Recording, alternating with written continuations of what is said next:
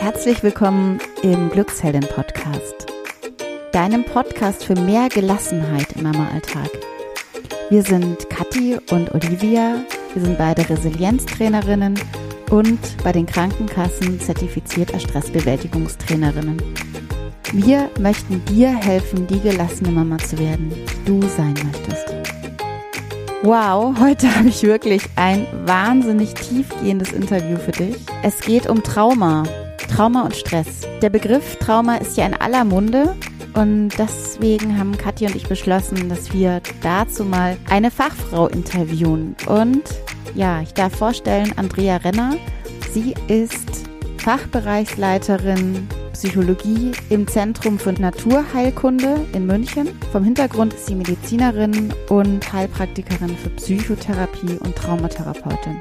Ja, wir sprechen, ähm, und ich muss dazu sagen, ich habe im Interview meinen Fragenkatalog komplett vergessen. Ich habe jetzt nochmal das Interview angehört und auch nochmal alles nachgehört. Ich war so gebannt von diesem spannenden Thema und davon, was Andrea alles erzählt hat und davon, wie viele Praxisbeispiele wir auch be besprochen haben aus dem Mama-Alltag. Also ich versuche es nochmal zusammenzufassen. Wir sprechen darüber, was ein Trauma ist und was Trauma mit Stress zu tun hat. Wir besprechen dann ganz konkrete Beispiele, wie zum Beispiel Geburts- oder Entwicklungstraumata. Wir besprechen, was es bedeutet, äh, an zum Beispiel einer posttraumatischen Belastungsstörung zu leiden. Ja, wir reden darüber, wo unsere Traumata herkommen, wie wir merken, dass wir ein Trauma haben und was dann schließlich Symptome für ein Trauma sind. Ähm, wir sprechen darüber, wie die Mutterschaft Traumaerfahrungen verändert und ähm, wie uns ein Trauma im Alltag beeinflusst. Und schließlich dann auch natürlich über Methoden, wie wir mit dem Trauma umgehen können. Andrea hat ein breites Repertoire mitgebracht und ja, es ist ganz spannend. Wir besprechen dann, dann nämlich auch die Frage, ob wir ein Trauma wirklich bewältigen müssen oder ja, ob es auch anders geht. Ja. Anschließend gibt Andrea auch noch zwei ganz tolle Tipps, wie du deine eigene Resilienz stärken kannst. Wenn du jetzt sagst, ich möchte jetzt schon meinen Stress bearbeiten, ich möchte meinen Mama-Stress reduzieren und gelassener werden, dann haben wir da was für dich. Und zwar starten wir unseren sehr beliebten 5-Tageskurs wieder am 27. September. kannst du gerne mitmachen. Ähm, trag dich am besten sofort ein, damit du noch dabei bist. Ich verlinke dir das in den Show Notes oder du gehst auf www.glücksheldin.de. Im Kurs, keine Angst, ist machbar für eine Mama. Äh, wir haben das extra so konzipiert, dass du Mini-Videos bekommst jeden Tag, ein paar Minuten lang und ein Arbeitsblatt, das du bearbeiten kannst. Und ja, du wirst nie länger als eine halbe Stunde brauchen, außer du möchtest länger daran arbeiten, natürlich an den Inhalten. Kathi und ich würden uns wahnsinnig freuen, dich dann auch im Fünftageskurs zu sehen. Und wir verlosen im Kurs auch einen Platz in unserem großen Acht-Wochen-Kurs, den wir zusammen mit den Krankenkassen anbieten. Und jetzt wünsche ich dir wahnsinnig viel Spaß bei diesem tollen, tiefgehenden Interview rund um das Thema Trauma und Stress.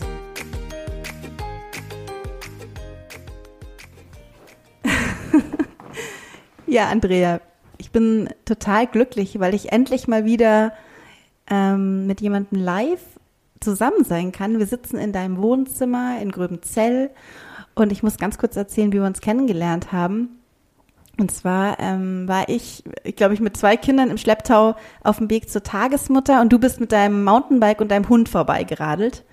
Und dann habe ich irgendwie gerufen, halt, halt mal an. Und dann ähm, haben wir, sind wir ins Gespräch gekommen und sind ja ganz schnell auf die Themen gekommen, die wir beide, die uns beide interessieren. Und ich habe dir noch erzählt, dass ich Stressbewältigung für Mütter mache. Und dann hast du gesagt, ja, du weißt schon, das hat auch viel mit Trauma zu tun. Stress und Trauma. Und das hat mich dann total, wie soll ich sagen, inspiriert, mit dir zu sprechen. Ja, schön, dass du da bist, Olivia. Es freut mich sehr, dich bei mir zu Hause begrüßen zu dürfen. Und schön, dass wir uns kennengelernt haben. Und ich fand das auch total interessant, weil ich gehe ja seit acht Jahren an deinem Haus vorbei, eigentlich, oder seit sieben Jahren, und denke mir immer, ähm, was das eigentlich für ein cooles Haus ist und wie, wie schön das ist, so von außen. Ja, es gefällt mir irgendwie. Und ähm, ja, jetzt haben wir uns kennengelernt und ich freue mich wirklich auf unser Gespräch. Schön. Ja. Ja, genau, vielleicht kurz zur Erklärung. Ich wohne in so einem ganz alten Haus. Das ist eines der ältesten Häuser und ich liebe einfach alte Häuser und bin da auch total glücklich.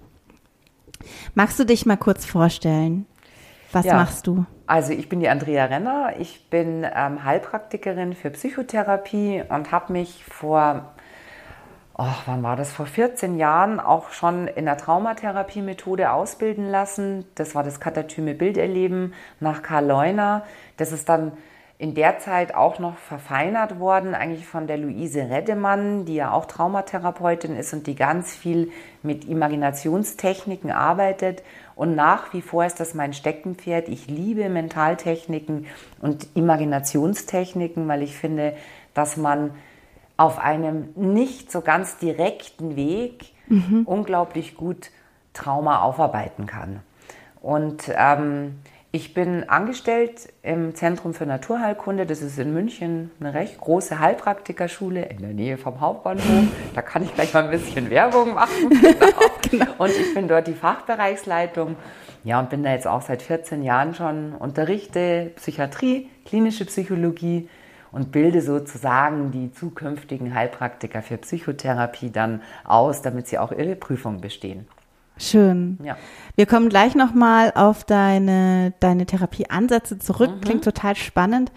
Aber vorher, bevor wir ganz gleich reinstarten in die Tiefe, ich glaube, das wird ganz schnell sehr tief, kannst du mal nochmal erklären, Trauma, ich meine, das ist mittlerweile ein Begriff, meine, meine Tochter hat es neulich gesagt, ich bin traumatisiert, Mama. Wie alt ist deine Tochter? Neun. Oh, okay. Aber ich höre das wirklich an allen Ecken und Enden. Ähm, Genauso wie das Wort, ähm, ich bin getriggert worden. Mhm. Was ist das genau? Was ist ein Trauma? Genau, also ein Trauma, umgangssprachlich wird ja ganz viel als ein Trauma bezeichnet. In der Psychiatrie ähm, hat man eine ganz spezielle Definition dafür. Leider ist es so, dass es im Grunde nur einen großen Begriff gibt, der noch, ja, das verändert sich nächstes Jahr, es wird ein neues psychiatrisches Klassifikationssystem geben und in diesem werden Traumafolgeerkrankungen aufgesplittet. Nicht nur die posttraumatische Belastungsstörung, die PTBS, die man ja so kennt, sondern es wird auch noch andere Traumafolgestörungen geben. Aber zur Definition, also das heißt, per se ist in der, in der Psychiatrie die posttraumatische Belastungsstörung die Traumareaktion. Ähm, wann ist, wann entsteht ein Trauma? Vielleicht dazu noch kurz. Also per Definition ist es ein katastrophales Ereignis im Leben eines Menschen. Und da finde ich es schon wichtig, dass man eine Altersdifferenzierung macht. Denn wenn katastrophale Ereignisse sind in der Kindheit, ganz anders, ja. Also das sind, äh, die wir später im Erwachsenenleben ist es nicht mehr katastrophal. Aber als Kind war es katastrophal. Das heißt, ein Trauma, was dort entsteht, ja, das würden wir heute als Erwachsene nicht mehr als Trauma identifizieren, weil wir jetzt ja die Bewältigungsstrategien hätten. Die hatten wir damals nicht. Okay, aber also katastrophales Ereignis, ähm, in dem wir äh, wie soll ich sagen, ausgeliefert, uns ausgeliefert fühlen, in Todesangst versetzt fühlen oder Ähm, mir die Hände gebunden sind, Hilfe zu leisten zum Beispiel. Also ich bin in einer Situation völlig ausgeliefert, hilflos, ich kann nichts tun. Das heißt, nicht nur an einem Trauma direkt beteiligt zu sein als Opfer, traumatisiert, sondern auch als Zuschauer. Und das ist wirklich die Definition für Trauma. Das heißt, jeder, also wenn ich jetzt einem, bei einem Autounfall ähm, Zuschauer bin und zufällig vorbeikomme und da verbrennt ein Mensch im Auto ähm, und ich kann dem nicht helfen, kann ich ja nicht, wie, wie soll ich dem aus dem brennenden Auto holen, da würde ich ja mein Leben auch in Gefahr bringen, dann traumatisiert mich das genauso, wie wenn ich beteiligt, richtig beteiligt gewesen wäre an diesem Unfall. Ja, okay. Genau, also das ist so mal so eine kurze Definition für Trauma. Und weil wir ja eine, ähm, ja ein Podcast für Mamas sind, ähm, gibt es da auch ein Beispiel für das Thema, genau, für, also was jetzt gerade für Mütter? mhm. Geburtstrauma zum Beispiel. Natürlich ist es so, dass sehr schwere Geburten ja, ähm, ein Geburtstrauma bei der Mutter auslösen können. Und mhm. da würde der Begriff jetzt auch mit reinkommen, postpartale Depression. Mhm. Ja, vielleicht mhm. auch schon mal gehört. Also, Natürlich, ja. Genau, okay. Und ähm, die ja oft psychotisch verlaufen, also sehr schwer, ja, mhm. mit entweder eigenen Selbstmordgedanken oder auch Fremdgefährdung, also das heißt beim eigenen Kind auch was anzutun. Oder ich kann überhaupt keine Muttergefühle entwickeln. Ich kann dieses Kind gar nicht anschauen, ich kann das nicht ernähren. Ich will das eigentlich gar nicht haben. Ja? Mhm. Ähm, kann aber auch genau andersrum sein, dass sich Mütter das Kind schnappen, sich einsperren und niemanden mehr an sich und das Kind ranlassen. Also es gibt ganz unterschiedliche Ausprägungen. Auf jeden Fall geht es häufig mit einem Realitätsverlust einher. Also das wäre halt eine psychotische Ausprägung von so einer postpartalen Depression. Mhm. Aber es kann auch zu einer posttraumatischen Belastungsstörung kommen, also wirklich einer Traumastörung, so wie sie heute definiert ist, mhm. als posttraumatische Belastungsstörung, nämlich dann, wenn die Mutter sich als komplett hilflos und mhm. wirklich Todesangst auch empfindet während der Geburt. Und es gibt solche Geburten, ne? und die sind so selten ja auch nicht. Mhm. Ja. ja. ja, ich sag dazu mal nichts. Ich habe auch Kontakt zu mehreren Frauen auch eben ja. gehabt und ist ein ganz schwieriges Thema und auch darüber zu sprechen natürlich, ähm, genau, soll jetzt heute nicht unser Thema sein, aber klar, Gewalt im Kreissaal ist ein ja, ja großes genau. Thema. Ja. Und ja, posttraumatische Belastungsstörung, wie, also du hast jetzt schon ein paar Sachen gemerkt, woran ich das merke, aber wie kann ich das dann, kann ich das an so Symptomen oder an mhm. Äh, irgendwie festmachen? Wann ist es ein Trauma mhm. und wann ist es weniger? Mhm. Also da muss man vielleicht einmal gucken, wie empfindet derjenige, der betroffen ist, das und wie kann ich es erkennen an jemand anderen. Also muss man immer unterscheiden. Ne? Mhm. Also ähm, die Betroffenen fühlen sich vegetativ erregt und zwar permanent. Also man sagt, die haben ein Hyperarousal. Wahrscheinlich kennst du den Ausdruck auch, mhm. ne? wenn man so eine vegetative Daueranspannung hat, sage ich mal, ja, mhm. und der Strom steht. Ähm, die sind sehr schreckhaft, das merken die auch, ja, sind oft auch so ein bisschen misstrauisch, was die Umgebung betrifft. Was könnte ja was passieren? Und wenn da irgendwie ein, ein Geräusch kommt, ein lautes, ein unverhofftes, ne, dann mhm. wissen die mhm. schon, dann kriegen die sofort so einen Adrenalinstoß. Ja, also, ähm, also die passen so auf in ihrer Umgebung, sind sehr vorsichtig und vermeiden vor allem Situationen, die in irgendeiner Form der Traumasituation ähnlich sind. Mhm. Und da wären wir bei dem Begriff Trigger. Du hattest gesagt, mhm. ne, dass mhm. dieser Begriff auch ähm, ja, in aller Munde ist. Das sind die Trigger dann. Ne? Situationen, die der Traumasituation ähnlich sind, gefühlsmäßig, wahrnehmungsmäßig, mhm. werden vermieden. Ein Trigger heißt, dass eine unbewusste Geschichte völlig unbewusst ange angeheizt wird, angetriggert, wie sagt man? Ange ausgelöst, Ausgelöst, oder? Mhm. sehr gut, genau, mhm. ja. Okay. Genau so ist es, ja. Ist also dieses ähm, Schlafstörungen mhm, merkt man natürlich, sagen, ja. genau, also wenn mhm. wir die Symptome nochmal nehmen und Albträume, es kann sein, dass man immer wieder nachts das, die, die Traumasituation erlebt, schweißgebadet aufwacht und deswegen schon gar nicht mehr schlafen will, weil man weiß, man macht die Augen zu und das, der Film geht ab. Das muss nicht immer ein Albtraum sein, das kann auch mal einfach so im Leben passieren. Also ich gehe irgendwie einkaufen und ich rieche einfach mal Alkohol oder irgendwas mhm. und das triggert, weil in der Verbindung mit dem Trauma gab es Alkohol, ja, vielleicht bei einer Vergewaltigung oder was. Ähm, und ich rieche das und dann kann es sein, dass ich im Wachzustand in die Situation katapultiert werde und die komplett durchlebe. Ja. Mhm, mh obwohl ich eigentlich jetzt hier zehn Jahre später im Supermarkt stehe. Das heißt, der Alkohol war der Trigger und hat ein Flashback ausgelöst. Das ist ein Flashback. Ne? Mhm, also das Wiedererleben so einer Situation. Und für die Trauma-Betroffenen ist es dann so, dass die so ein Flashback erleben, dass sie in der Regel dissoziieren in diesem Flashback.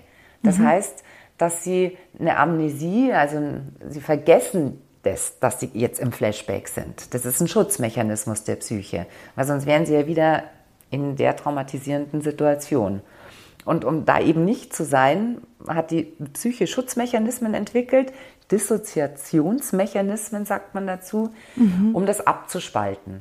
Dann kann das sein, dass ich zu Hause ankomme und es ist 18 Uhr und ich schaue auf die Uhr und denke mir, wieso, ich bin um 12 aus dem Haus. Mhm. Was habe ich dazwischen gemacht? Wahnsinn. Also man ja. ist dann kurz weg, ja, weil die genau. Psyche das aussortiert die aus dem Gedächtnis. Richtig, die sortiert das aus und spaltet es ab. Das sind biochemische Prozesse, das ist ja alles Biochemie bei uns im Gehirn. Jedes Gefühl ist biochemisch. Also genau. Und auch dieser Prozess ist ein biochemischer Prozess und es kommt zu einer ähm, Abspaltung von bewussten Erleben mhm. aus dem Bewusstsein, um es nicht bewusst zu erleben. Ne? Das heißt, die Gefühle, die eigentlich damit verbunden sind, werden abgespeichert im Körper an einer anderen Stelle. Das mhm. heißt, also im Gehirn auch, ja, aber auch in jeder Zelle des Körpers. Also Trauma sitzt nicht nur im Gehirn, sondern jede Zelle des Körpers ist letztendlich betroffen davon. Und so ist es, dass ein nicht verarbeitetes Trauma halt auch immer wieder kommen kann. Ne? Mhm. Das heißt, immer dann, wenn wir in Krisensituationen sind, es fällt immer der Begriff Resilienz, ja, mhm. wenn wir nicht so resilient sind. Das heißt, wenn die Bewältigungsstrategien aufgebraucht sind gerade, ne, weil man zu müde ist, zu gestresst ist, ähm, drei Kinder bekommen hat, alles stressig, ja, mhm. ähm, und alles auf einmal machen muss, genau, und den Anspruch hat, das auch noch alles richtig und gut zu machen und perfektionistisch, wie wir ja irgendwie so alle sind hier in Deutschland vor allem, glaube ich. ja. Also, ähm, dann kann es eben sein, dass ein Trauma, was lange Ruhe gegeben hat, dann praktisch in solchen Stresssituationen auch ah. wieder nach oben drückt. Okay, also genau. ich habe die ganzen Jahre gar nicht gemerkt, dass ich ein Trauma mhm. habe, nee. aber dann kommt es total Und hoch. Dann kommt es knüppeldick, genau. Ja. Also es gibt ähm, posttraumatische Belastungsstörungen, die 10, 15, 20 Jahre still sind. Da, da merkst du nichts. Du denkst dir nur, ja, ich bin halt ein schreckhafter Mensch. Mhm. Ich bin manchmal leicht aus dem Gleichgewicht zu bringen, so. Ne? Mhm. Ich vermeide paar Situationen, aber es ist mir auch bewusst, die beängstigen mich, aber die brauche ich jetzt auch nicht unbedingt oder so. Ja? Also man ja. kann damit leben einfach gut. Ne? Ja. Und dann auf einmal passiert irgendwas oder die Wechseljahre kommen oder sonst was. Ja, also es ist ja. wirklich so Hormonschwankungen auch. Ähm, und das Fass läuft über und das, also wir haben keine Resilienz mehr und die, dann kann diese, das Trauma eben wieder nach oben kommen. Ja. Okay. Das schläft in einem sozusagen. Oh Gott, jetzt habe ich Angst. Nein. Nein. ähm, kann es denn, weil wir haben vor dem Podcast-Interview auch mhm. noch über andere traumatische Situationen gesprochen. Mhm. Was gibt es denn noch für Situationen als außerhalb des Geburtssaals, ähm, mhm. in der Kindheit zum Beispiel? Entwicklungstrauma, das ist ja das große Wort in aller Munde jetzt auch. Ne? Also Entwicklungstraumatisierungen durch Vernachlässigung, aber auch das Gegenteil, too good mothering sagt man, ja, also wenn man, mhm. wenn, wenn die Mutter besonders ängstlich ist auch, ja, und so Helikoptermütter, glaube ich, mhm. da gibt es doch diesen Begriff, genau, also ich bin eine andere Generation, deswegen ist das für mich, ähm, das gab es bei mir nicht, genau, aber ich weiß es, dass es das jetzt gibt, genau. Es gibt auch Drohnenmütter jetzt. Äh, ach, Drohnenmütter, ja, auch schön, genau. Ja, Den also Begriff die, zumindest. Die moderne, der moderne Helikopter ist die Drohnen. Ja, ja, genau. der so ganz genau so drüber. Ja, ja, genau, ja. und okay. Ja, also das, also da, da werden, wird Kindern auch so eine Hilflosigkeit eigentlich beigebracht, weil ja die Mütter alles für die managen. Ne? Mhm. Also dieses überbevormunden, ne, sozusagen. Ja, mhm. Auf, man steckt auch nur die Angst der Mutter dahinter, müsste man da mal gucken. Also mhm. wenn man das, mhm. die Ursachen auch anschauen will. Aber da entsteht natürlich auch, das ist auch eine Traumatisierung. Ne? Also mhm. weil es natürlich ähm, die, die gesunde ähm, Autonomieentwicklung mhm. unterbindet. Ne? Also mhm. zu einer Autonomieentwicklung gehört dazu, dass ich als Kind altersgerecht in jeder Altersstufe, das geht bei Null los sozusagen, mhm. ja, Erfahrungen sammeln kann. Und diese Erfahrungen gespiegelt werden. Von der Mutter, vom Vater, von Bezugspersonen, mhm. Oma, Opa, weiß ich nicht, wer alles noch so, Geschwisterkinder, wer alles noch außenrum ist erstmal, mhm. ja. Und wenn aber mir diese Möglichkeit genommen wird, die Erfahrungen ja, ja. zu sammeln und auch Frust auszuhalten. Ja, ganz wichtig, Frustrationstoleranz muss aufgebaut werden mhm. im Kleinkindalter. Sonst schafft, schafft man später ganz schlecht, ne, das wieder aufzubauen. Mhm. Dann, dann ist auch das eine Traumatisierung, weil dieses Kind ist in der Entwicklung unterlegen, sage ich mhm. mal, anderen Kindern, kann sich nicht so behaupten. Das wird sich im Kindergarten, in der Kindergrippe dann auch schon zeigen. Ne? Mhm. Genau. Also deswegen auch dort entstehen natürlich Traumatisierungen. Ganz, also gut, dann natürlich Gewalt in der Familie. Also mhm. Säuglinge sind nicht ausgenommen. Mhm. Schütteltrauma, was gibt es da alles? Ne? Genau. Ja. Also das zeigt sich ja dann auch körperlich, auch sexuelle Übergriffe natürlich. Ganz schreckliches Thema. Also, ja. aber eben auch die psychischen Traumatisierungen. Zum Beispiel auch ein Riesenthema. Depression ist eine Volkskrankheit geworden. Mhm. Viele Mütter sind depressiv, mhm. leiden unter Depression gemischt mit Ängsten. Das ist eigentlich Volkskrankheit, psychisch, mhm. neben Herz-Kreislauf-Erkrankungen Nummer eins. Ja? ja. Eine psychisch kranke Mutter mit einer Depression kann nicht mitschwingen mit dem Kind. Das geht gar nicht, weil eine Depression bedeutet, dass weder schlechte noch gute Gefühle da sind. Da sind gar keine da. Das ist wie eine Versteinerung gefühlsmäßig. Das heißt, es mhm. kann keine Antwort kommen vom mhm. Gegenüber. Ja. Das Kind schaut ja. eigentlich in leere Augen. Wir sagen immer traurig, aber das stimmt nicht. Depression ist nicht Trauer, weil ja. auch die nicht gelebt werden kann. Ja? Es ist mhm. leer. Es ist was Apathisches, nicht schwingungsfähig. Wie soll jetzt so ein Kleinkind mit, weiß ich nicht, sechs Monaten einem Jahr ordentlich gespiegelt werden von einer schwerst depressiven Mutter zum Beispiel, ne? oder die nur mit Ängsten zu tun hat. Die ist ja ganz, die ist ja mit sich beschäftigt. Ne? Ja, ja. Genau. Ja, ich, entsteht Trauma. Ne? Ja, ich habe ja auch ähm, mal Kinder- und Jugendpsychiatrie studiert. Kennst du? Und hatte diese Mütter auch in Behandlung, ja. Ja, ja. genau. Schwierig. Auf dem Wickeltisch diese Szenarien ja, eben zu merken. Genau. Das Kind findet gar keinen Blick teilweise. Nee, findet, kein Blick. Ja, genau. Ja. ja. Das sind unruhige Kinder, die sind affektiv, ähm, ja, die haben, denen wird eigentlich von Anfang an so eine Übererregbarkeit angelernt. Mhm. Also das, mhm. weiß nicht, weil die Mutter ja mit ihrem Blick eigentlich beruhigend wirkt. Und das mhm. funktioniert nicht, genau. Ja. Du. Ja, ich frage mich, also ich kann mir jetzt vorstellen, dass manche Mütter jetzt auch, die uns zuhören, verunsichert sind. natürlich, weil sie natürlich auch denken, kann. Oh, ja. ich kann jetzt zu ähm, ja gefühlsstark sein, aber vielleicht auch zu ängstlich. Hast du da noch einen Tipp jetzt so zwischendurch?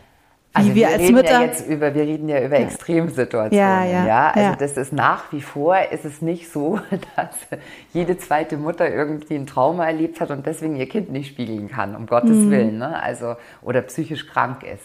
Also die Bandbreite, die Bandbreite dazwischen ist ja groß, ne? Also genau. Und ich sage jetzt mal, meistens hat man selber ein gutes viele haben ein gutes Gefühl für sich selbst auch, ja, und können Dinge ganz gut reflektieren.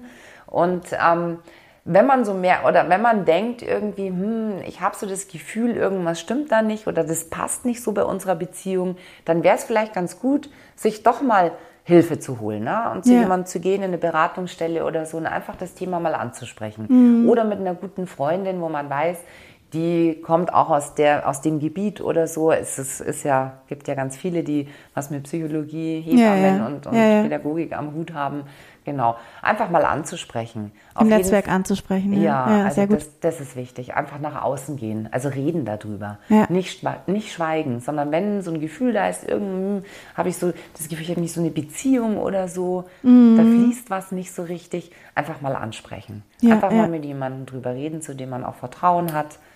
Ja. Und und du hast es auch schon angesprochen, so ein gesundes Gefühl, also auch mal auf das eigene Gespür vertrauen. Absolut das sagen richtig. Kathi und ich ja auch genau. immer. Ja. Also auch äh, nicht immer, also wirklich sich vergleichen, sondern auch wirklich bei sich zu sagen, wie, wie finde ich das jetzt und war das für mich okay und wie hätte ich das empfunden, das reicht ja oftmals, weil wir alle genau. auf unsere Intuition ja auch vertrauen dürfen. Absolut, ja? genau. Also der Vergleich mit anderen Müttern ist tödlich. Mhm. Also Vergleichen an sich ist schon ganz schlimm, weil wir sind individuell, ja.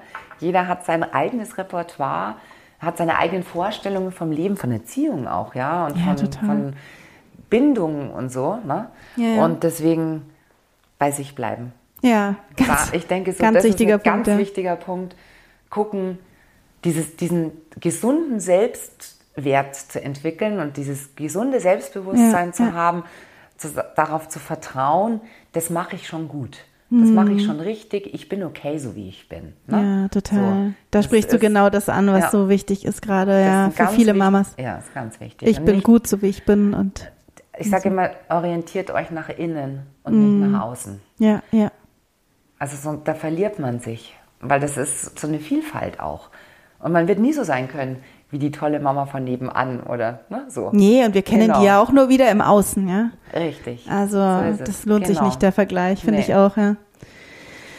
Oh, Wahnsinn. Ich finde, vielleicht was auch noch ein ganz guter Punkt ist, ist die Reaktion der Kinder anzuschauen. Mhm.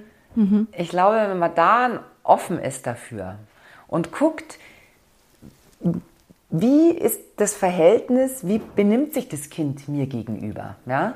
Also, und wenn man da merkt, dass da irgendwas nicht passt, Mhm. dann könnte man ja auch nochmal loslaufen und sich was Hilfe holen. Ja, Genau. ja, ja. Und es ist, wie du schon sagst, ähm, man sollte da nicht stolz sein oder denken, man macht irgendwas falsch, wenn man um Hilfe fragt. Oder einfach nur mal fragt, du, ich habe das und das jetzt erlebt oder was denkst denn du darüber? So ein Abgleich unter Freunden, unter wirklich wohlgesonnenen Absolut. Müttern, die auch wirklich offen auch über sich sprechen, das ist so wichtig. Das Ja. finde ich immer total wohltuend, ja. Ja, da so Ja.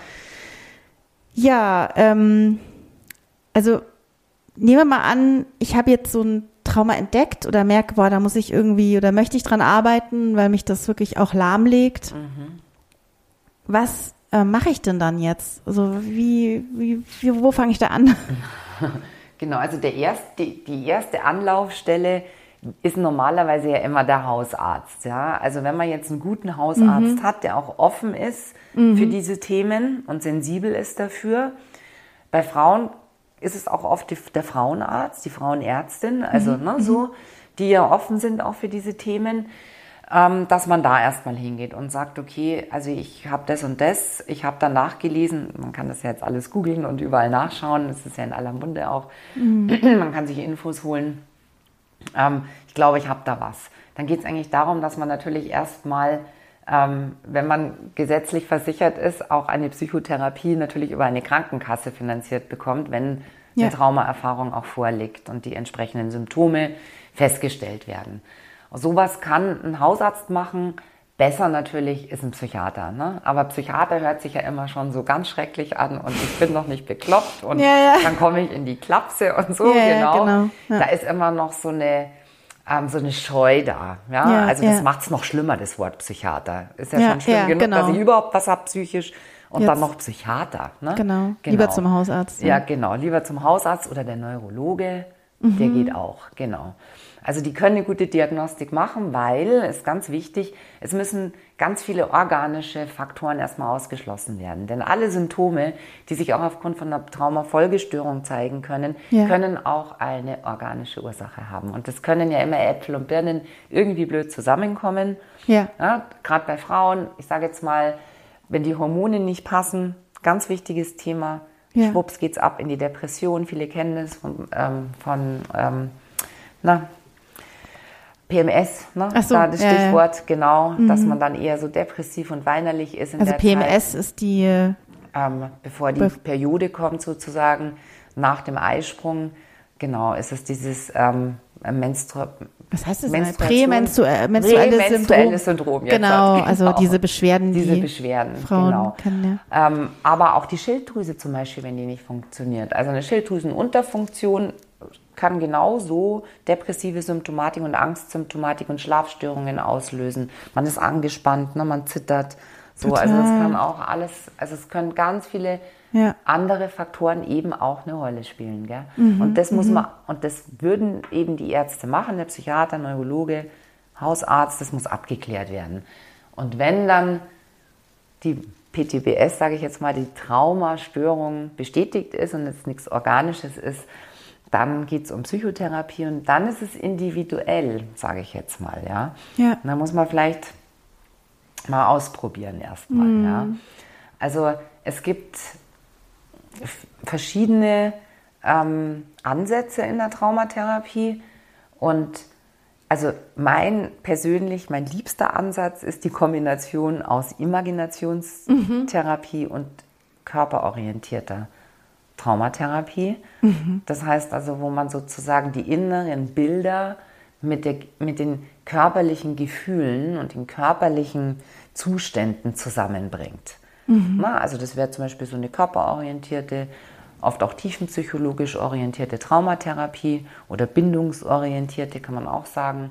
Mhm, was bedeutet das? Ähm, Weil das kennen wir ja aus der Erziehung auch, ja. Genau, also da geht es um, da geht's vor allem auch, also nicht nur um Jetztzeittrauma, also wenn mich jetzt ein Hund beißt, habe ich auch ein Trauma ne, vom Hund, so, genau, oder ich habe einen Autounfall, sondern eben auch um Bindungstraumatisierungen, genau, und gerade da ist dieser Körperblick so wichtig, also dieses Wahrnehmen, weil wir können dieses Trauma ja nicht erinnern. Wir können auch ein vorgeburtliches Trauma nicht erinnern. Klar, Wie denn? Also das Gedächtnis fängt mit vier Jahren an.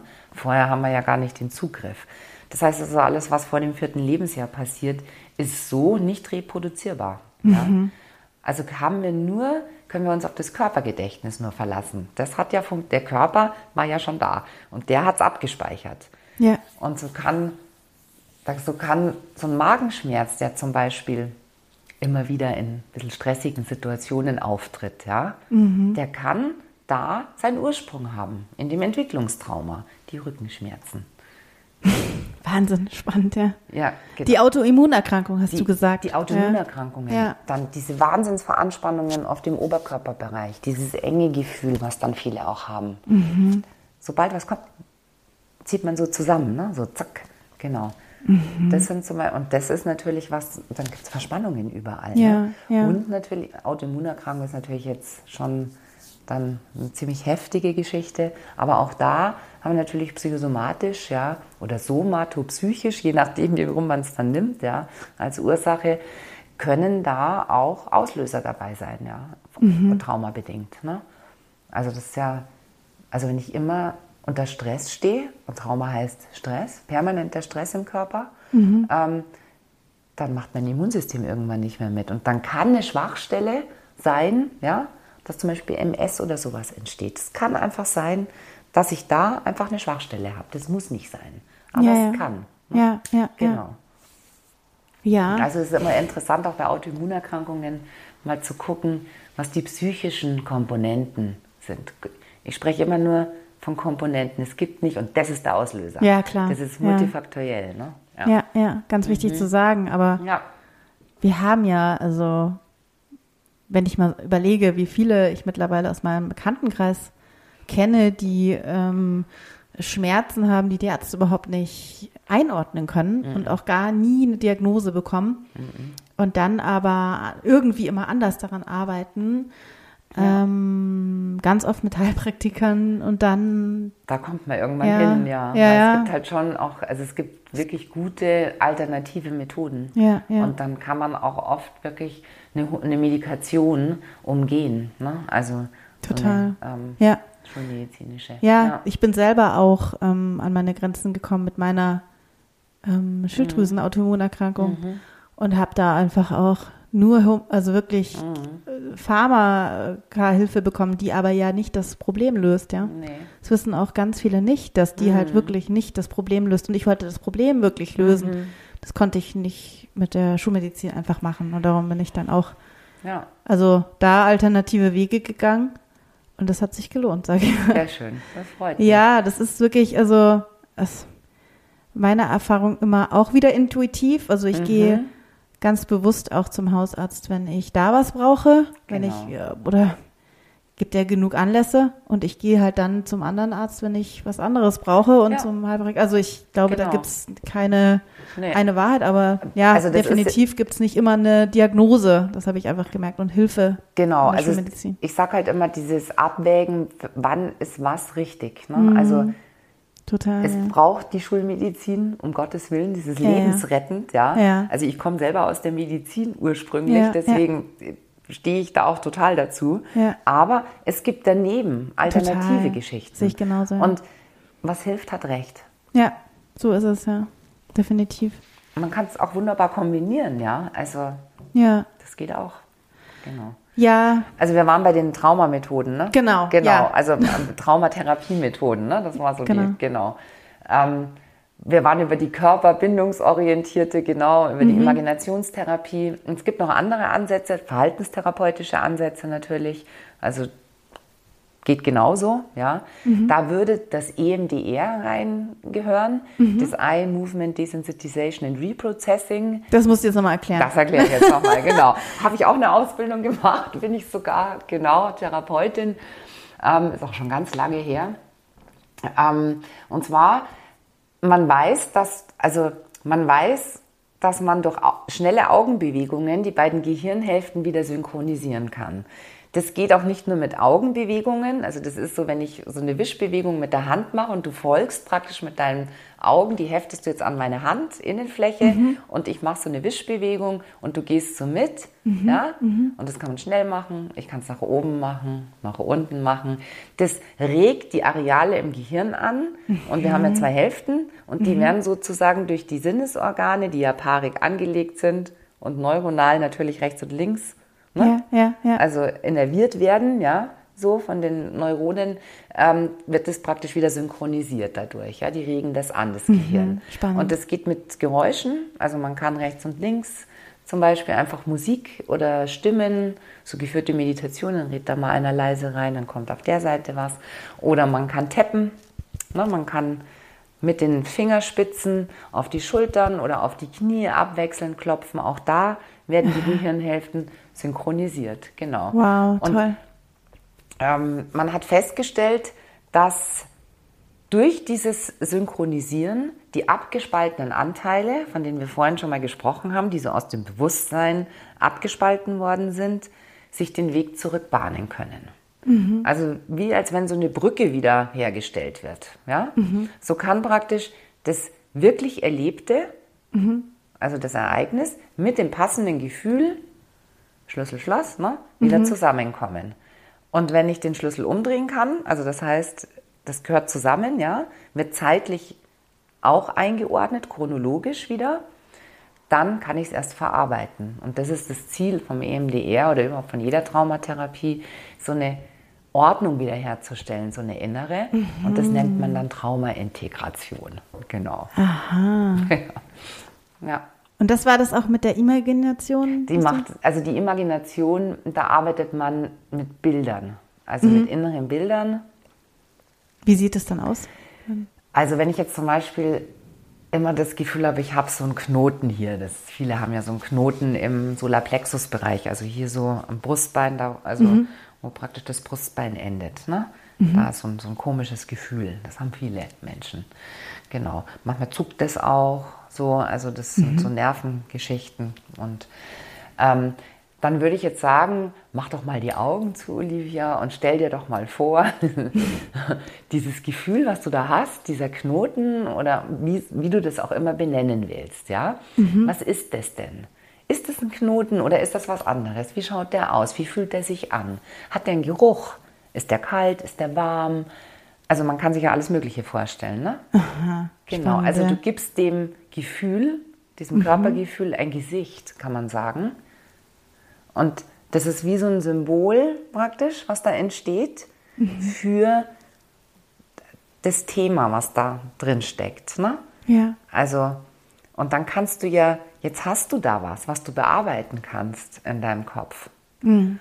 Also zum Beispiel, ich kenne es, ich hatte mal eine Klientin, die hatte dann einen Feuerball. Also richtig so einen lavaspeienden Stein, ja, so einen Feuerball. Ja? Ja. Und den hat die gelöscht. Da fragt man dann, was, was könntest du denn jetzt machen? Ja, ich muss den löschen. Ich muss, ich muss ja. Wasser drauf kippen. Die hat dann in ihrer Vorstellung Gießkannen mit Wasser befüllt und hat die dann, hat diesen Feuerball gelöscht. Und Wahnsinn, das verändert was. Also, weil es ist egal. Hm. Mentaltechniken sagen dir ja was. Ja, ne? total. Ich habe ja so mein, also, ich was ganz Unglaubliches auch erlebt. Ich sag ganz Ja, kurz ja. noch was zum Ja, klar. so abschließend Nee. dazu. Mentaltechniken ist es ja so, dass du, du musst es nicht im Hier und Jetzt erleben. Du kannst praktisch ähm, es anvisieren innerlich ja, Mhm. und durcharbeiten. Jeder Sportler arbeitet so. Ja? Mhm. Bevor er sein Skirennen fährt, geht der im Kopf den Trail da durch. Ja, ne? total. Genau. Ja. Und, und so mach, machen wir das auch, so machen wir das mit Trauma. Mit dem Gefühl, was da ist. Ne? Ja, Genau, und so kann man sich da reinarbeiten. toll. Aber du musst es schon ziemlich äh, genau wissen, was du bearbeiten möchtest. Du musst Also das Gefühl mal ausfindig machen. Oder musst du auch wissen, woher du traumatisiert bist? Nein, musst du nicht. Ah, okay, weil das fand ich jetzt in- interessant. Du musst auch nicht, also sind viele Traumatisierungen sind ja amnestisch, das heißt, sie sind nicht da. Die haben wir verge- also die sind zwar da, aber nicht im Bewusstsein, nicht erinnerbar. Die müssen nicht mehr erinnerbar werden. Es muss nicht konfrontiert werden, sagt man, mit dem Traumaereignis. Ach so, okay. Auch nicht bei dem EMDR. Na, muss nicht. -mm.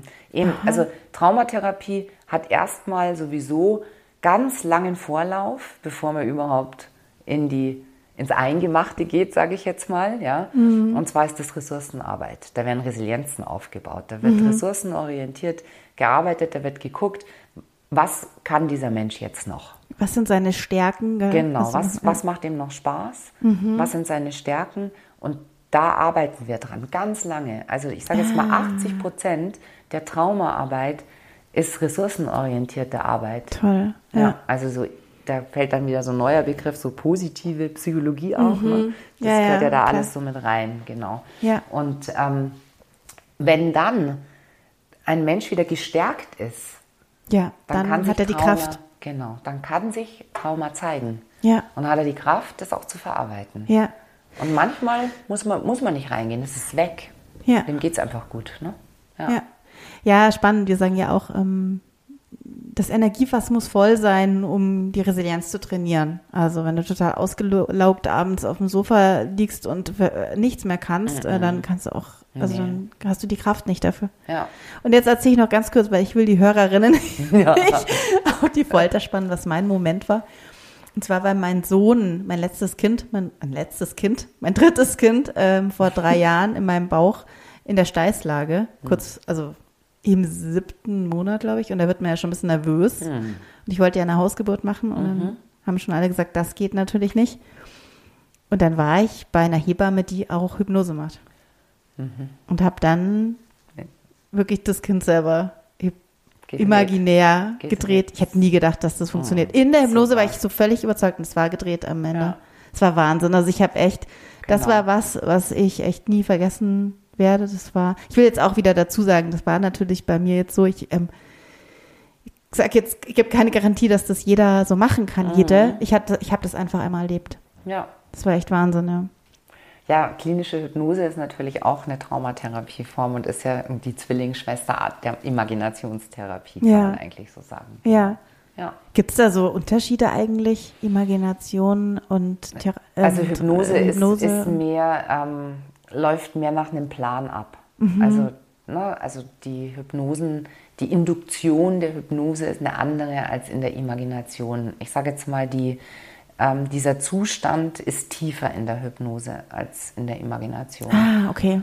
Also der, dieser Bewusstseinszustand, Ja. in dem man da geht. Du bist genau. noch aktiver, also Ja, bist aktiver dabei, in der? Imagination. Ja. Also das kann schon sein, dass es mal auch ziemlich tief geht. Mhm. Es kommt auf den Typ Mensch drauf an. Deswegen habe ich vorhin auch gesagt, man muss immer gucken, was ist man so für ein Typ, ne? Mhm. Auf was spricht man an so? Genau. Ja, also ich habe mir auch bei Hypnose, ganz ehrlich, ich hatte da mal einmal einen Film gesehen, da war die Hypnose wirklich total, ähm, das war ganz abgefahren. Also da hätte ich mich danach nie hypnotisieren lassen. Nee. Das war irgend so ein Psychos. oder? Und was ist es? Also im Prinzip was ganz menschennahes. Äh, also ich Ja. Mhm. bin auch wieder, also ich bin nicht eingeschlafen. Ich, ich war einfach in so einem Dämmerzustand, aber es war Genau. einfach toll. Also Ja. ich kann es wirklich total empfehlen. Auch Ja. vielleicht äh, haben da noch einige auch Vorbehalte, aber die Das geht ja kann man nicht zur um Seite schieben. Sondern Ja. es geht um klinische Genau, das Hypnose. haben wir nämlich auch noch im Kopf, ja. Genau, ja. Diese Showhypnose. Genau, ja. Ja, und jetzt nochmal zurück zu unserem eigentlichen, also eigentlichen Thema. Das ist ein Riesenthema. gell? Das, äh, wir sind ja so zusammengekommen oder haben da zuerst drüber gesprochen, Stress und Trauma. Mhm. Was kann ich jetzt, Ja, Trauma ist Stress, ne? Also das, Ja. das, die Traumasituation, die sich im Körper manifestiert, ja, ist Stress. Mhm. Also klar, ja. und Stress was Stress bedeutet, das ist ja psychisch und körperlich. Also Stress zeigt sich auf allen Ebenen. Wir sind halt auch ein System, ganzheitlich, ja. Mhm. Und ähm, das geht auf die Organe und ähm, aber auch natürlich auf die Psyche. Also die Psyche ist ja auch letztendlich was Biochemisches, ne, wenn man es mal so nimmt. Das wollen jetzt manche nicht hören, das weiß ich. Aber was anderes ist da ja jetzt erstmal nicht, ne? So, was ja. man jetzt messen kann, sage ich. Was man messen kann, ja. Das andere, das ist natürlich da, aber ja. es ist jetzt nicht so messbar. Und ähm, ein, also letztendlich sind Menschen, die traumatisiert sind, im Dauerstress. Mhm. Ja. Und deswegen ist es ja auch so, dass, dass es oft spät erst, wenn man älter ist, rauskommt. Deswegen haben so viele Probleme, wenn dann die Kinder auf die Welt kommen. Ne? Mhm. Und ja, da hat man alles gut 30 Jahre irgendwie ne, so bewerkstelligt. Man hat seine, seine Ausbildung oder Studium oder so gemacht. Der hat schon immer gemerkt, naja, so ein bisschen muss man schon auf sich achten, aber geht. Ich bin schon zäher Hund, so passt schon. Ne? Und dann kommen Kinder auf die Welt oder auch nur ein Kind und auf einmal merkt man, boah, ich bin ganz schön ausgelutscht. Ne? Das mhm. ist so ich bin schnell, ich komme schnell an meine Grenzen. Ich komme ja. an meine Grenzen, ja. ja. Und dann gibt es ja diesen Begriff des Erschöpfungssyndroms, was ja viele Mütter haben, nach Entbindungen, mhm. vor allem nach dem zweiten Kind dann, wenn die Kinder recht eng kommen. Und das ist ja nichts anderes. Also heute nennt man es auch Burnout, ja. Mhm. Aber das ist eine Stress, das ist ja die Stressreaktion. Der hat halt mhm. also einen schönen Namen gekriegt, genau. Ja. Ähm, und das ist nichts anderes als dieses Ermüdungssyndrom, ne? Oder Fatigue-Syndrom, kann man auch sagen. Genau. Ja.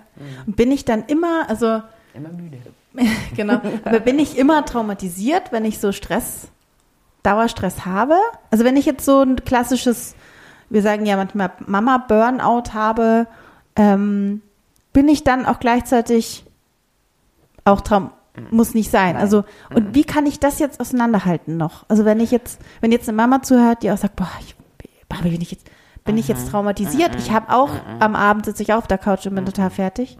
Also beim Trauma muss man ja wirklich, es muss ja eine Situation, es muss ja mal was da gewesen sein, was sozusagen per Definition auch ein traumatisches Erlebnis ist. Ne? Mhm. Genau. Aber es kann schon auch so Ängste um die Kinder geben, ne, die dann traumatisierend sind. Also es gibt schon so komische Situationen. Ich weiß nicht, ob du das kennst. Ich kenne das von meinen mhm. Kindern, als die klein waren hatte ich manchmal und wenn, vor allem wenn ich sehr überfordert war, also wenn es sehr anstrengend war, hatte ich so komische Gedanken, wenn die Kinder im Bett waren. Da habe ich mir dann gedacht, dann habe ich auch so Bilder gesehen, wie mein Sohn ähm, mit seinem Laufrad über eine Straße fährt und es kommt ein Auto. Mhm. Also so Szenarien, die ich nicht unter Kontrolle habe. Mhm. Wo dann wahnsinnige Panik kommt. Mhm. Und das kann einen traumatisieren. Diese, diese momentane naja, Angst, ja. Weil das natürlich, so, das wirkt ja so stark, also das ist mhm. ja so mhm. eine schwere Angstreaktion dann auch. Da geht Klar. das Adrenalin hoch, gell, das schießt ja, da bist du ja erstmal am Flattern. Ne? Ja. Genau. Und ja, das habe ich das tatsächlich auch, ja. Kenn, kennst vielleicht? Ich also, kenne von einem anderen ja, mh, Bereich. Ja. ja, also, und ich sage jetzt mal, das kann schon, wenn man das öfters hat und nichts dagegen tut, ja, ähm, ja, also ich mein, im weit gefassten Traumabegriff passt es mit rein. Ja, im weit, gefassten. im weit gefassten. Ja, ja. Genau, ja. Dazu habe ich jetzt nämlich auch noch mal eine Frage. Ich habe neulich gemerkt, dass ich, und, also nicht neulich, sondern ich habe also wirklich unheimliche Angst vor dem Ertrinken meiner Kinder. Weil, und ich habe das jetzt so mir zusammen, also ich, mir, das war mir auch gar nicht mehr so bewusst, mein Cousin ist mal in den Pool gefallen. Da war der drei. Okay. Und ich habe ihn gerettet mhm. bei meinen Großeltern. Ja. Der Onkel kam dann auch gleich, aber ich habe den diesen Moment werde ich nicht vergessen. Nee. Und ich kann wirklich, ich kriege immer noch Gänsehaut. Neulich waren wir bei so einem Pool, auch in der Nähe, Party äh, mit dem Kindergarten mhm. und da war so ein großer Pool. Kennst du die, mhm. wo man gar nicht mehr reinschauen kann, weil die so hoch sind? Ja. Boah, ich habe und dann haben wir meine Tochter nicht gefunden oh am Abend. Ich bin echt rumgerannt wie eine Irre und habe mhm. meine Tochter gesucht und da ist mhm. mir echt klar geworden, okay, ich habe da wirklich ja was irgendwie ja. äh, nicht verarbeitet. Also da ist es jetzt so, du weißt, wo es herkommt. Das heißt, mhm. du kannst es ja gut angehen. Ne? Also du könntest, wenn dich das stört, kannst du da relativ schnell und gut was machen, weil du es weißt, ne? ja. um was es geht. Viel schlimmer sind ja die Traumaerfahrungen, von denen wir nichts wissen und wir uns nicht erklären können, warum wir uns jetzt so verhalten und so reagieren. Ja. Das ist ja eigentlich das, wo dann wieder so eine Hilflosigkeit entsteht. Ne, das ist dann so, da beißt sich die Katze so in den Schwanz. Und dann kommt man, das ist ein Ja, Teufelskreis, ja, ja, dann, klar. aus dem man so schlecht rauskommt. Ne? Und muss man dann irgendwann herausfinden, was das Trauma war? Muss man Oder nicht. Nee. muss man nicht, das war ja. das, was wir vorhin besprochen haben. Ja, genau, das hast du vorhin schon- gut arbeitet, dann Kann man das auch man einbauen das ins auch Leben? Ein, ins Leben einbauen. Mhm, okay. Genau. Ja. Genau. Wow, Wahnsinn, was wir hier besprechen. Ähm, abschließend noch eine Frage. Und zwar zum Thema, was kann ich denn jetzt selber tun? Ähm, wie kann ich denn jetzt so meine Resilienz stärken? Hast du da so einen schnellen Tipp? Also, schneller Tipp ist, auf das allererste, was man machen muss, ist, dass man gut schlafen kann. Also das, Ja. auf das muss man echt achten, dass man ausreichend Schlaf bekommt. Und das ist ja oft schon das Schwierige, weil man oft schon Schlafstörungen hat. Gehen wir ins Alkohol nächste Thema, Andrea. Gegen Schlafstörungen. genau. Also, nee. Wollte ich gerade fragen. Nee, Nee, Quatsch. also, nee, nee, nee, nee, nee. Also viel frische Luft, genau. Mhm. Also ich sage jetzt einfach mal das, was alle auch eigentlich intuitiv meist auch wissen, aber der Schweinehund oft zu groß ist. Ein bisschen sporteln, Herz-Kreislauf, Sportarten, ne, also die so anregend sind, wo man Ja. ein bisschen den Puls hochbringt. Die sind auf jeden Fall gesund, die machen auch den Körper körperlich müde, ja, Ja, ja. Das ist gut und es werden nicht verarbeitete Emotionen durch Ausdauersport abgebaut, was ganz wichtig Toll, ist. Also auch ja. Ängste. Und das finde ich, das, das ist eine Sache, das ist richtig gut. Toll, ja. Genau, und das kann man gut machen. Natürlich kann man auch sich gesund ernähren, ist ein, ein Pfeiler, ja. Ähm, aber ja, Das ist schon mal so ein ganz toller und Tipp. So mit wem man sich würde- umgibt. Ja, was meinst du wichtig. damit? naja, man muss halt gucken, ähm, in, mit welchen Menschen man sich letztendlich auch umgibt, weil Ja, klar. also es gibt einfach negative Einflüsse. Ja? Mhm. Und da muss man schon auch ein bisschen drauf achten. Genau. Ja. Das stresst ja, ne? Total. Genau. Also wenn einem die Leute, wir sagen es auch relativ oft, nicht gut tun, weil sie einem Energie ziehen, weil sie vielleicht negativ sind oder Genau. weil Ja. sie einen irgendwie einem irgendwie Kraft rau- rauben, ja, Ja, auf genau. irgendeine Art, dann kann man auch mal sich Ja, mit anderen Leuten umgeben, richtig. Genau. Also, wie zum Beispiel mit dir. Oder mit dir. Vielen Dank. Genau. Ja, es ist, ähm, wobei das nicht, das ist, glaube ich, die, eine, eine sehr schwierige Übung. Es ist Ja. schwieriger als den Schweinehund beim Sport zu überwinden, denke ich. ne? Wahnsinnig Weil schwierig, ja. Das ist ja oft sind es ja Menschen, die einem auch nahestehen. Ne? Es ist ja nicht nur Genau. Das, die Fremden, wo man sagt, naja, dann gehe ich halt weg von dem Gespräch, sondern man kommt dem nicht aus, ne? so, oder nur ganz schwierig. Genau. Total. Ja, wir haben Ja. das im Training ganz oft. Wir machen da auch ähm, immer wieder diese Übungen. äh, Welche Menschen äh, rauben dir Kraft, welche geben dir Kraft? Mhm. Ja. Manchmal sind es auch beide. Ähm, also ist es beides Es- eben. Ja. Aber ähm, ja, meistens sind die wirklich in meiner Erfahrung jetzt in der Familie auch, ja, vorhanden. Mhm. Ja. Und dann kann man aber trotzdem auch was tun, ja. Also Mhm. man muss ja nicht äh, jeden Sonntag die Schwiegermutter treffen, ja. Richtig, Man kann genau. sich auch mal ausdenken Nee, als Mama So es, genau. Ja. und auch mal Ciao sagen. Das ist auch so ein Thema, so, das hattest du, glaube ich, in deinem letzten Podcast auch, dieses Nein sagen ist manchmal Ja. so wichtig, ne? Und dieses Ja. Abgrenzen einfach, dieses Thema Abgrenzung. Total, ja. Genau, und das, das ist, ist natürlich auch ein Thema. Das ist Abgrenzung. wahnsinnig schwer. Ich also wirklich zu denken, weil er ständig das ist, was denken die jetzt von mir? Ich muss doch, also Glaubenssätze auch noch, ich muss doch als Ja. zum Beispiel, wenn wir bei diesem Schwiegermutter-Thema bleiben, ich muss doch da auch da sein und ich bin doch da, äh, die haben jetzt schon lange nicht mehr gesehen, aber Mhm. andererseits ähm, ist viel wichtiger, dass meine, mein eigener Energiehaushalt stimmt und wenn ich selber total in der Disbalance bin genau. und die nur anmotzen würde, Ja. dann würde ich sagen, bleib eher zu Hause, ja. Also und dann und die das ist lustig, das Verständnis ist so stark, wenn ich klar und deutlich nein sage und auch sage, du, ich möchte das und das machen, ich bleib zu Hause, dann wird das oft mehr akzeptiert Mhm. als dieses ja, dieses Rumeiern oder rechtfertigen, was wir gerne tun ja, auch, genau. sondern Also eine klare Ja. Mhm. Kommunikation ist viel wert. Gell? total. Richtig. Genau, ja. Ja, Andrea, ich danke dir. Es war so intensiv. Ich habe teilweise gerne. alle meine Fragen vergessen. Und ähm, ja, ja. Es, ist, ein Riesenthema. Ne? Also ja. da, da kann man so tief gehen und da gibt es so viele Bereiche. Also egal, was man da anspricht, da kann man da schon wieder noch weiter reingehen. Ne? Und es betrifft so viele Menschen. Also das ist ja auch so. Wahnsinn. Ja, ja es ist so ein, also egal mit wem ich jetzt drüber spreche, ist das allen mittlerweile ein Begriff und oder fast allen und mhm. ähm, ja, ich danke dir einfach, dass du bei uns im Podcast warst. Du bist eine wahnsinnige Bereicherung. Danke dir. Vielen Dank. Freue mich sehr. Und danke für deine guten Fragen. Gerne. Ja, ich bin so dankbar, dass wir dieses Interview haben und ähm, hoffe, dir hat es gefallen.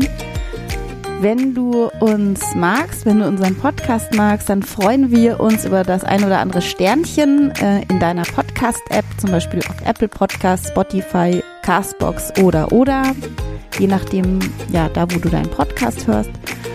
Und ja, vielleicht sehen wir uns ja im Fünf-Tageskurs. Wenn du Fragen oder Anmerkungen hast, schreib uns gerne an hallo@glücksheldin.de. Jetzt wünsche ich dir noch eine gelassene, schöne Zeit und hoffe, dass wir uns bald wieder hören. Bis dann, deine Olivia von Glücksheldin.